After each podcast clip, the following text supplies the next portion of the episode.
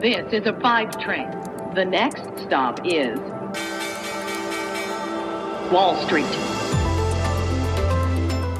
Hallo aus New York und willkommen zu Wall Street Daily, dem unabhängigen Podcast für Investoren. Ich bin Sophie Schimanski und wie üblich schaue ich zuerst für euch auf den Handelsmorgen hier in den USA. Hier ist gerade Rekordstimmung. Die Anleger an den US-Börsen sind äh, wieder wagemutig geworden. Von den vier wichtigsten Aktienindizes sind zwei auf Bestmarken in den Tag gestartet, der S&P 500 sowie der Nasdaq Composite. Und äh, dem Dow Jones gelang ja wieder der Sprung über die 31.000 Punkte Marke. Favoriten sind hier gerade insbesondere Bank- und Technologiewerte.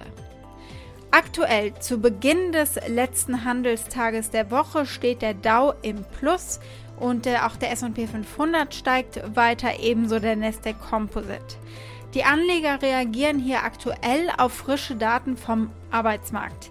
Die USA haben demnach im Januar 49.000 Arbeitsplätze geschaffen. Erwartet waren 50.000, also ein bisschen mehr. Aber bei der Arbeitslosenquote ist mit 6,7 Prozent gerechnet worden. Sie fiel aber auf 6,3 Prozent. Und das könnte in der derzeitigen Stimmungslage genug sein, um heute stark aus der Handelswoche rauszugehen. Also schauen wir mal. Letzter Handelstag und er verspricht, ganz gut zu werden. Wir haben starke Vorgaben von der Wall Street. Der Dow wieder über der 31.000 Punkte Marke. Wir haben eine Berichtssaison, die sich ähm, ganz gut, zumindest mal in Amerika, anlässt. Peloton, was ist denn da passiert?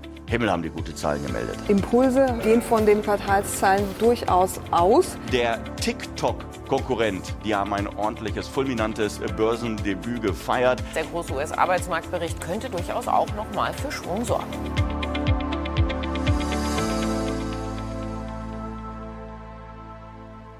Worüber sprechen wir heute? Es gab Ergebnisse und wir sprechen über die äh, Ergebnisse von Ford, T-Mobile US, Peloton und Snap. Und dann gucken wir uns zwei Börsengänge an, einmal den von Quai Show und dann äh, den von Artotech, von dem deutschen Unternehmen und das ist auch die Aktie des Tages. Und dann gibt es ein kurzes Update zu Robinhood.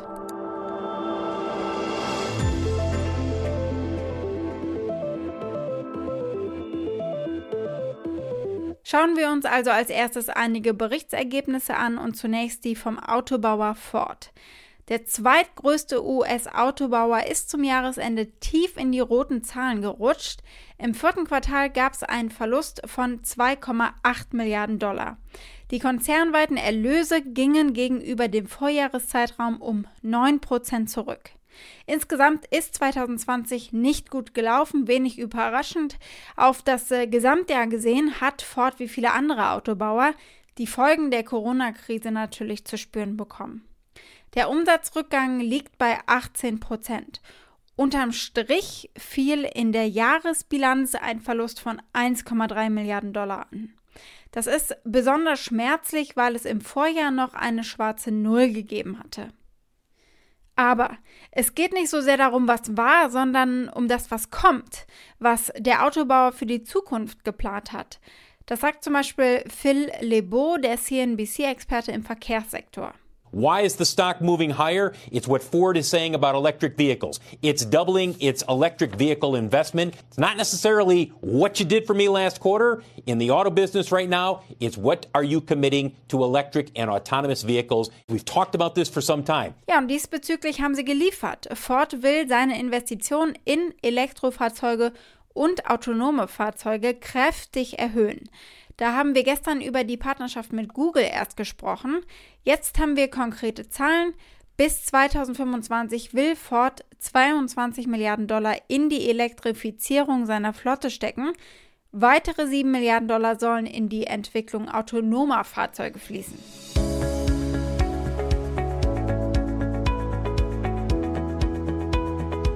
Schauen wir als nächstes auf T-Mobile US, die US-Tochter der Telekom.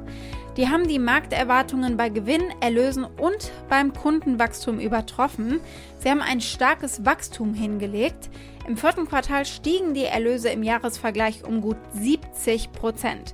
Und dieser kräftige Zuwachs ist maßgeblich der Übernahme des kleineren US-Rivalen Sprint geschuldet. Nur kostet so eine Fusion eben auch und so blieb am anderen Ende weniger an Gewinn übrig.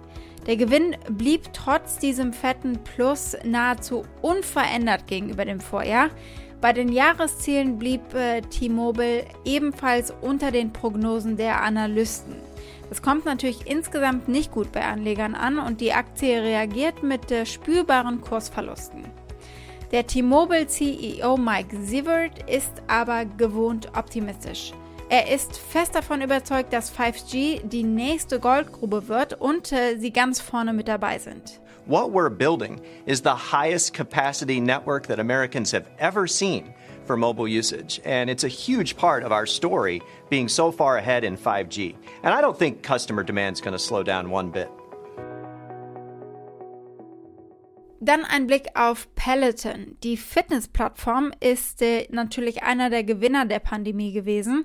Sie bieten diese super teuren Home Trainer im Abo an, also Fahrradergometer und Laufbänder. Die stellt man zu Hause auf und der Trainer wird online dazugeschaltet. Ideal natürlich für Pandemiezeiten, wenn die Fitnessstudios zu haben. Dazu lief hier in den Staaten eine etwas merkwürdige Werbung, bei der ein Ehemann seiner Frau ein 2000 Dollar Peloton Bike zu Weihnachten schenkt.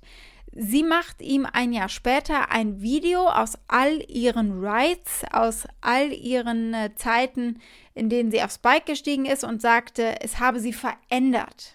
Okay, you ready? Yes. Now. A Peloton? Let's do this. Five days in a row. You surprised? I am. 6 a.m. Yay. Rising with the sun. That was totally worth it. Let's go, Grace in Boston. A year ago, I didn't realize how much this would change me. Thank you. This holiday, give the gift of Peloton. Für Peloton funktioniert das. Im vergangenen Jahr knackte der Kickstarter aus New York erstmals die Milliardenmarke beim Umsatz.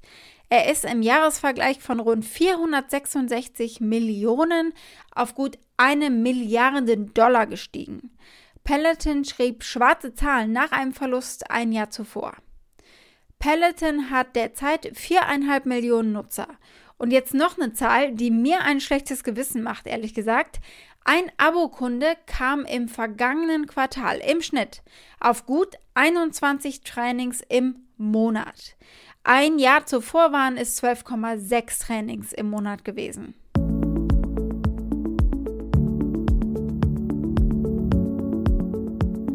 Und dann gab es neue Zahlen von Snap. Die Foto-App Snapchat hat im vergangenen Quartal 16 Millionen tägliche Nutzer hinzugewonnen und der Umsatz kletterte im Jahresvergleich um 62 Prozent. Aber Unterm Strich blieben rote Zahlen. Das Gute im Schlechten, im Vorjahresquartal war der Verlust noch mehr als doppelt so hoch. Also es geht in die richtige Richtung. Der Gründer und Erfinder der App, Evan Spiegel, versucht ja, sich von anderen Social-Media-Angeboten abzugrenzen. Qualität von Inhalten und Beziehungen oder Reichweite, das war quasi die Abwägung für ihn. 2018 hat er auf einer Konferenz erzählt, was er für Snapchat will und was nicht.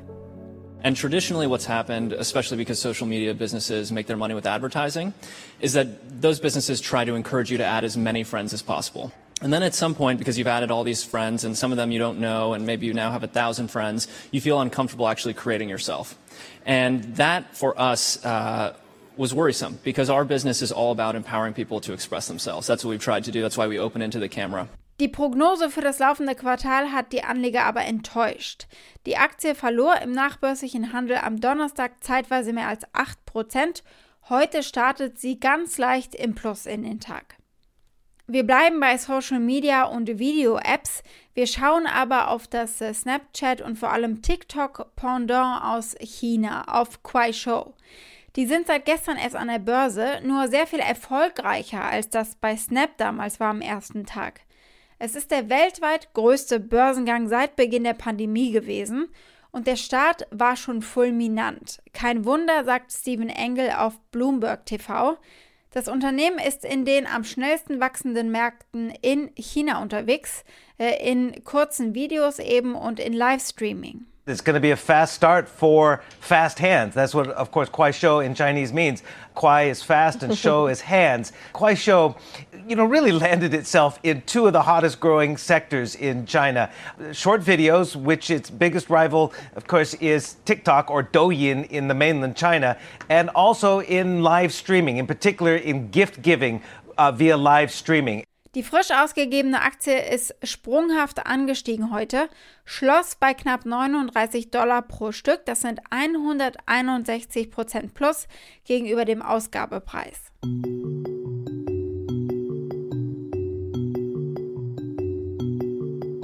Und dann schauen wir kurz auf konkrete Zahlen zu Robinhood App. Da gab es ja viel Spekulation, aber jetzt gibt es eine Analyse von JMP Securities. Nach der Aufruhr der Kleinanleger, nenne ich es mal, gegen die Trading-Plattform Robinhood und äh, nach der Kampagne Hashtag Delete Robinhood hat die App nun jede Menge neuer User. Laut dieser Analyse von JMP Securities unter Verwendung der App-Daten war Robinhood letzte Woche mit großem Abstand führend bei App-Downloads. Allein am Freitag vor einer Woche haben mehr als 600.000 Menschen die App heruntergeladen, verglichen mit 140.000 an Robinhoods bislang bestem Tag im März, als die Pandemie ihren Lauf nahm. Und übrigens, nicht jeder an der Wall Street hat gegen GameStop gewettet, das hatte ich schon vermutet, aber nun gibt es konkrete Zahlen und Daten. Und diese Daten von JP Morgan zeigen, dass institutionelle Investoren einen großen Teil der wilden Preisbewegungen von GameStop ausgemacht haben. Im Gegensatz dazu, laut JP Morgan gehörte GameStop im vergangenen Monat nicht zu den zehn meistgekauften Namen von Privatanlegern. Die haben in die Röhre geguckt am Ende und im Zweifel viel Geld verloren natürlich. Der Ökonom Mohamed El Erian hat Mitleid geäußert. My heart goes out to the retail investors who bought on Friday and now sitting on losses of 70%. That has happened because of things they did not control. They did not control the restrictions imposed on their buying. They did not control the diversion to silver that we saw on Monday. So, yes, this particular episode is now behind us. And unfortunately, once again, it is a retail investor that got hurt. Absolut einer der größten Gewinner in der ganzen Geschichte war stattdessen der in New York ansässige Hedgefonds Senvest Management, der hat in GameStop investiert. Bis Oktober 2020 besaß er mehr als 5% des Unternehmens und äh, Senvest zahlte für die meisten seiner Aktien weniger als 10 Dollar. Nachdem die GameStop-Aktie einen Höchststand von mehr als 400 US-Dollar erreicht hatte, hat der Hedgefonds verkauft und laut äh, Wall Street Journal einen Gewinn von 700 Millionen US-Dollar gemacht. Also es scheint, als habe Goliath am Ende doch gewonnen. Und das erinnert den äh, Ökonomen Mohammed El Erian an eine Lektion, die er selbst gelernt hat. Having said that, retail investors were reminded of something I was told the first day I entered the marketplace, which is you have no friends on Wall Street. And if you think you have a friend, you're wrong. You have no friends.